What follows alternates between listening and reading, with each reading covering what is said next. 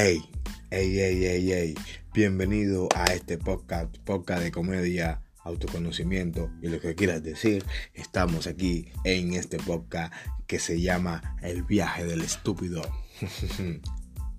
Te quiero demostrar que venimos con un viaje de comedia, un viaje muy real, que quiero que quede muy claro que viene muy real este viaje. Y también venimos con una historia interesante sobre algo personal, algo que pasa, algo que pasó y algo que es muy real, ¿ok? Venimos con esta poca historia que ya venimos, que ya acabamos de decir que viene con todo este eh, tipo de, situaciones que nos harán reír, nos harán llorar y nos harán pensar. Ok, todo empieza en La Habana, Cuba.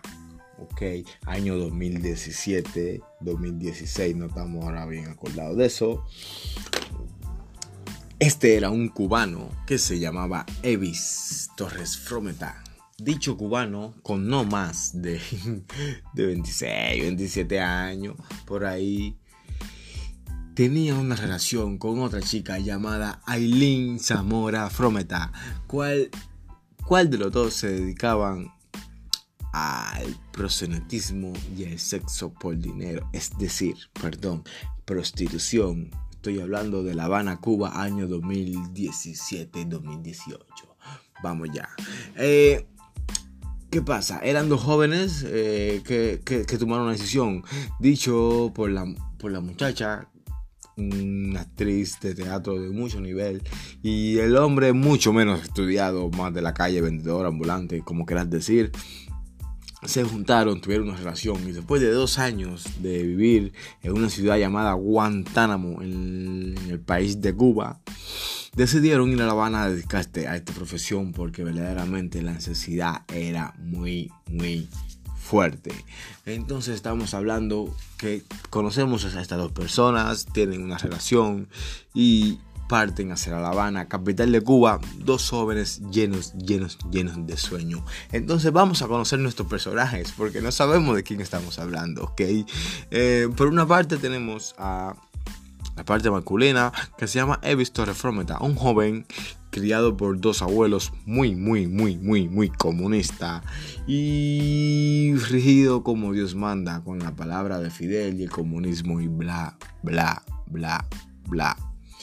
Estamos muy seguros que, que, que ainda, perdón, debemos recordar este momento. Estamos grabando sobre desde una de las favelas, de las miles favelas de Brasil. Ok, así aquí en cualquier momento puede pasar un tiroteo, puede pasar un loco o puede pasar cualquier cosa. Así que cualquier ruido, pido perdón, es constancia de la naturaleza. Estamos en una de las favelas de Brasil. Ok, continuamos. Nos quedamos que por la parte masculina era, Evis Torres, eh, un joven normal, cubano, con lleno de sueños, lleno de necesidades, y una mu mu mujer, vamos a ponerla así con todo el respeto que se merece, llamada Aileen Zamora Frometa, que digamos que era como una especie de, de teatrista, de una fan admiradora del teatro, trabajadora del teatro y con mucho conocimiento sobre cultura, muy inteligente, que un día por parte de la misma necesidad decide, decide nada más y nada menos que dedicarse a la prostitución. Y ya bien marcados nuestros integrantes de la película, empezamos con el filme. Llegan a La Habana un día cualquiera, buscan alquiler y empiezan como una nueva vida. Después de ser trabajadora en mucho más caso ella, que era una mujer muy trabajadora, el otro era más, más, más, más que buscaba su vida en la calle, llegan a pasar sobre esa vida muy legal, muy tranquila, a una vida de total ilegal, ilegal todo el tiempo, 24 horas. Ella se convertía en una prostituta que tenía sexo con extranjeros por dinero y él se convertía en un proseneta que de momento debería cuidarla, protegerla, guiarla, amarla y muchas cosas más que desgraciadamente no lo pudo hacer. Eso lo seguimos haciendo en el camino. Perdone por el mensaje, pero no sé quién carajo llamó. Eh, seguimos, seguimos, seguimos, seguimos. Pasaron muchos momentos difíciles como al principio tuvieron que rentarse y tuvieron un grave problema de rentarse. ¿Qué pasa? Donde quiera existe, como existe la persona inteligente, resulta ser que donde, donde se alquilaron la primera vez, imagínense estaban enamorados, estaban locos, no paraban de hacer el amor, no paraban de hacer el sexo, no paraban de besarse, no paraban de decirse te amo, te quiero, pero tenían hambre, no tenían zapatos, ¿entendió? Era difícil. Por suerte, por el muchacho logró pensar en irse primero, después fue ella. Algo así. La cosa es que cuando llegaron a estar juntos, tuvieron su primer alquiler, un cuarto normal, digamos Habana Vieja, azotea. Pero para ellos era, para ellos era el mejor del mundo porque tenía aire acondicionado, tenía cocina moderna y ella cocinaba y él solamente se dedicaba a hacer el amor y a cuidarla, a hacer el amor y a cuidarla. Así pasaron como digamos un mes que era solamente eso, hacer el amor y cuidarla, hacer el amor y ella solamente cocinaba y cocinaba y cocinaba y él solamente le hacía el amor. Llegó el mes, aparecieron cuentas para pagar y entonces se tuvo que trabajar en lo que estamos hablando. Llega, llega, llega, llega casi los 24, 26 días de estar en esa renta y de solamente hacer el amor y trabajar y yo cuidarla, bla, bla, bla. Ah, perdón por el trago. Seguimos un día, nunca se me olvida, un jueves en la tarde. Ella decide ir al parque a conectarse.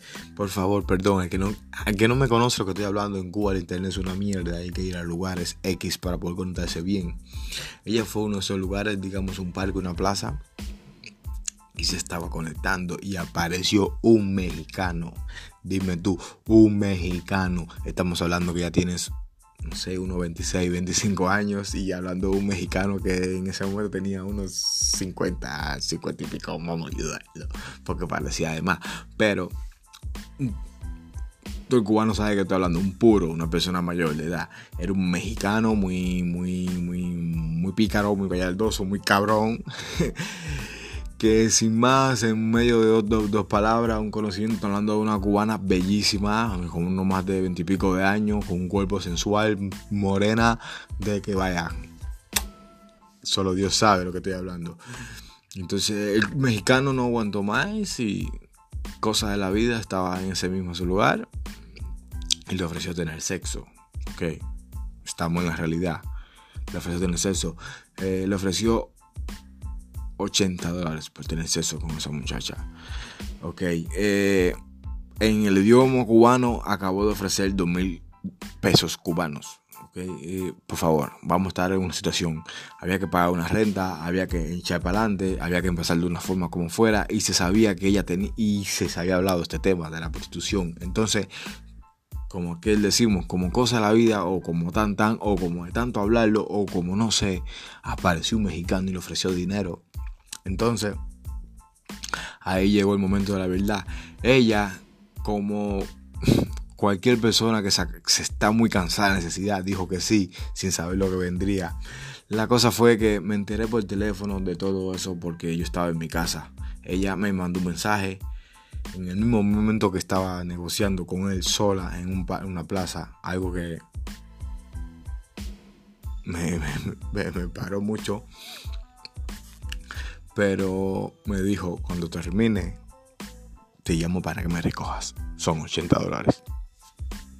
Ahí pasó un tiempo, no digamos más de una hora, y me llamó. La recogí y me dijo, así mismo, estaba llorando, algo que nunca se me olvide esa cara llorando, porque me dijo, me siento como una basura. Yo en verdad no tenía palabras realmente para consolar eso, porque por la forma de su cara y por lo que yo veía y por lo que mis ojos yo me estaba muriendo también, porque estaba llorando, llorando, llorando como si le hubieran sacado una parte de su cuerpo. Me dijo así mismo, vuelvo y repito, me siento como una basura. Yo nomás no pude que abrazarla y decirle que, que, que, fuerte, que fuerte, que para adelante. No sé por qué esa palabra, pero me salió. Eso fue lo que me salió. Y en ese momento de abrazo me pasó de su mano, muy escondido, 80 dólares. Estamos hablando de 2 mil pesos cubanos en ese momento. Más de 5 meses de salario. Ella lo hizo en una hora. Entonces, wow, todo cambió. Todo cambió. Me acuerdo que a partir de ese momento, hacer el amor con ella era muy difícil no quería hacer amor conmigo, no entendía por qué, pero no quería hacer el amor conmigo. Así duramos, no sé, digamos 20 días, una semana, un mes, que ella no quería hacer amor conmigo. Entonces, fue como que el, comienzo de, algo, ¿no? Porque ya empezó el mexicano, por suerte por desgracia, no sé cómo decirlo. En ese momento todo lo veíamos por suerte porque era dinero. Siguió llamando, siguió localizando. ¿Qué pasa? Que en el momento que tuvieron sexo, cambiaron de número de teléfono y el hombre empezó a llamar. Y cada vez que el hombre llamaba eran 100, eran 80. No llegó más de 4 o 5 veces, pero ya empezó a hacer una rutina y empezó a hacer un hábito de trabajo y empezamos a convertirnos en eso. Ella en una prostituta y yo un proxeneta. Ahí, no sé cómo decirte, duramos unos dos años en ese tipo de vida. Y claro, tenemos miles de historias, tengo miles de anécdotas, tengo miles de momentos difíciles, muy buenos, muy recordativos en, ese tipo de vida. Eh, que más, hablan, más adelante hablaremos en otro podcast. Pero bueno, seguimos con el hilo. Ya después de dos años en ese tipo de vida, verdaderamente había tenido bastante cercanía con la policía que me, que me buscaba. Había tenido bastante que veces escaparme. ¿Qué pasa? Que es un trabajo ilegal. Y había, digamos que sin que no, había corrido con mucha suerte, ya que había tenido confrontamiento con la policía en la noche, eh, había huido muchas veces, había tenido que tirarle piedra, había tenido que sacarle cuchillo para que no me cogieran preso, porque estamos hablando de ocho años presos. Si te cogen haciendo esa actividad en Cuba. ¿Ok? Eh, quiero recordar a todo el mundo que estamos, hablando, haciendo un podcast ahora mismo, el mismo día 12 de septiembre de 2020, pleno coronavirus, desde una cabina inventada, alojada sobre un cuarto donde una de las lindas y más llamativas favelas de Brasil. ¿Ok? Así que seguimos con las historias y vamos caminando Después de dos años de ese tipo de vida, donde ella tenía relaciones sexuales diariamente con personas desconocidas, digamos canadienses, americanos, era una locura. Llegó el momento que yo no podía tener sexo con ella porque me daba lástima. ¿Entiendes? Estamos hablando de una mujer que diariamente tenía sexo con un hombre desconocido. Solamente que tengo un poquito de imaginación que me ayude a comprender este momento que estoy hablando. Diariamente tenía acceso con un desconocido. Así duramos dos años y yo solamente mi trabajo era cuidarla, aconsejarla y que nunca ella estuviera presa. Pase lo que pase, ella nunca puede caer presa. Ese era mi trabajo, cuidarla 100, 100%. Así pasamos, pasamos, pasamos y ya te digo, llegamos dos años. Después de dos años ya después de mucho enfrentamiento con la policía por esa actividad, eh, este que le habla en aquel momento he visto reforma, piensa en una decisión, piensa en salir del país. Porque regresar a su ciudad natal era una mierda, ya que la necesidad nunca se acababa, siempre crecía, hablando del mal gobierno. Y se está cansando, se está cansando, se está cansando y empieza a viajar, empieza a pensar en, un viaje y ese viaje se le enfrenta nada más y nada menos que para Trinidad y Tobago. Y ahí empezamos una sola parte de la pregunta porque ahí se separa, se separa este joven cubano que está haciendo la historia, se separa de esta joven que, que han durado dos años de pura, pura, pura, pura anécdota, pura locura, pura cosas malas, pura cosas buenas, que más hablan delante de ellos hablaremos sobre eso. Ahí vamos caminando, vamos caminando. Ese muchacho decide salir de Cuba y nada más y nada menos que... Ok, ok, un momento, un momento, un momento, un momento. Estamos hablando mierda. Tengo que aclarar una cosa. En ese tiempo, en ese año, solamente se le permitía viajar a los cubanos a muy pocos países. Países como Rusia, países como Guyana Francesa y países como Trinidad y Tobago. Sinceramente no tenía muchas posibilidades. ¿Para dónde decidí?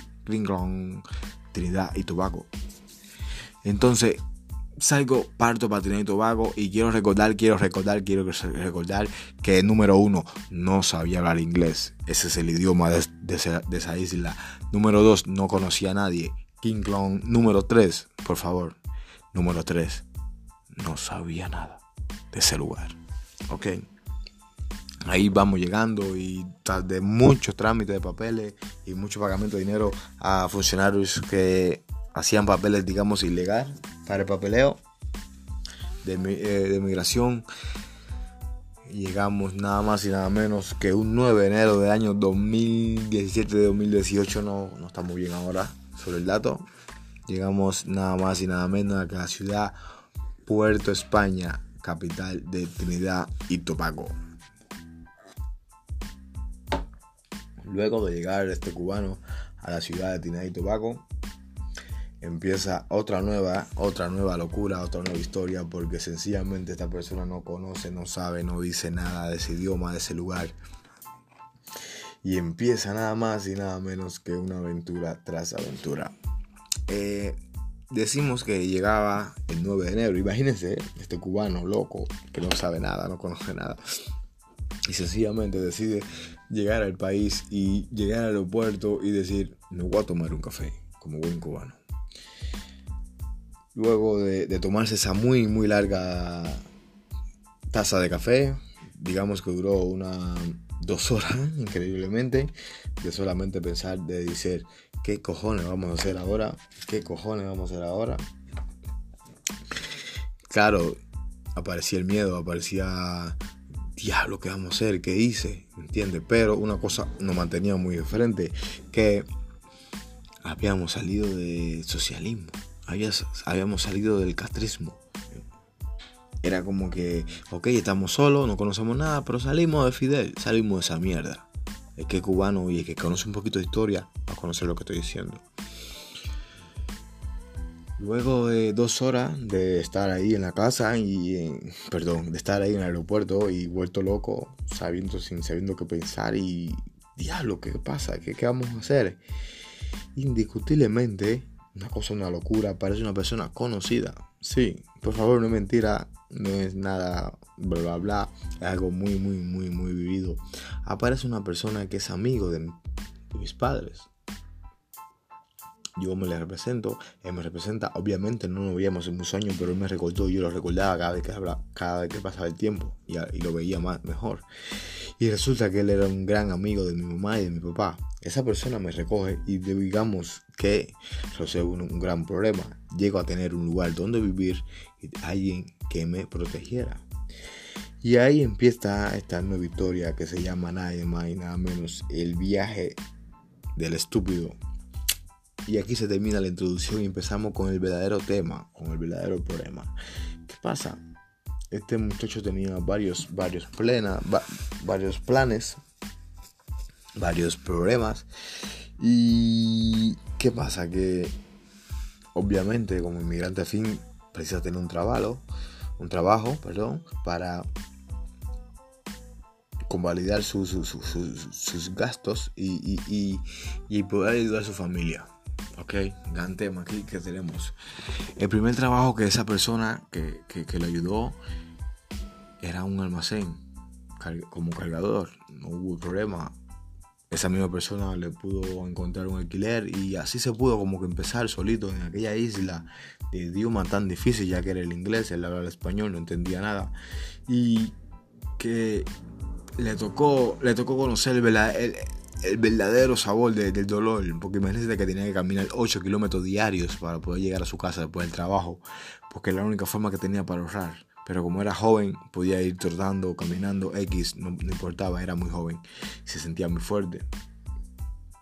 A pesar de, todo, era feliz, había salido de una mierda de isla donde no había nada. Aquí estamos hablando que en esta isla había comida. Desgraciadamente no me puedo entender, pero era feliz porque en Cuba no hay comida, en Cuba no hay tanta carne, en Cuba no hay tanta leche como hay en otro país normal, como hay en España, como hay en México, como hay en Trinidad y Tobago, como hay aquí en Brasil, como hay en muchos países que yo he visitado. ¿Entiendes? Ese es el problema. Era feliz porque tenía comida. Entonces, luego de dos meses de ese trabajo y tener ese tipo de vida, se cansa de caminar 8 kilómetros diarios y nada más y nada menos que decide cambiar de trabajo solo, sin preguntar a nadie, solamente salió a caminar. Y luego de cuatro días de caminar, caminar, encontró otro trabajo mejor, con mejor dinero en una construcción. Y así, así, así vamos empezando con esa historia, mi gente, que se llama La historia del estúpido, porque empieza, empieza una nueva vida, una transformación, una temperatura de, emociones muy, muy, muy, muy, muy delicadas. Hablamos de robo, hablamos de droga, hablamos de, amor, hablamos de desamor, hablamos de sesión. Así que muchas gracias por este primer podcast y ten atento porque empezamos con esa historia, la historia del estúpido. Gracias, gracias, gracias, donde quiera que seas y quien quiera que seas por estar ahí. Venimos con más. Muchas gracias.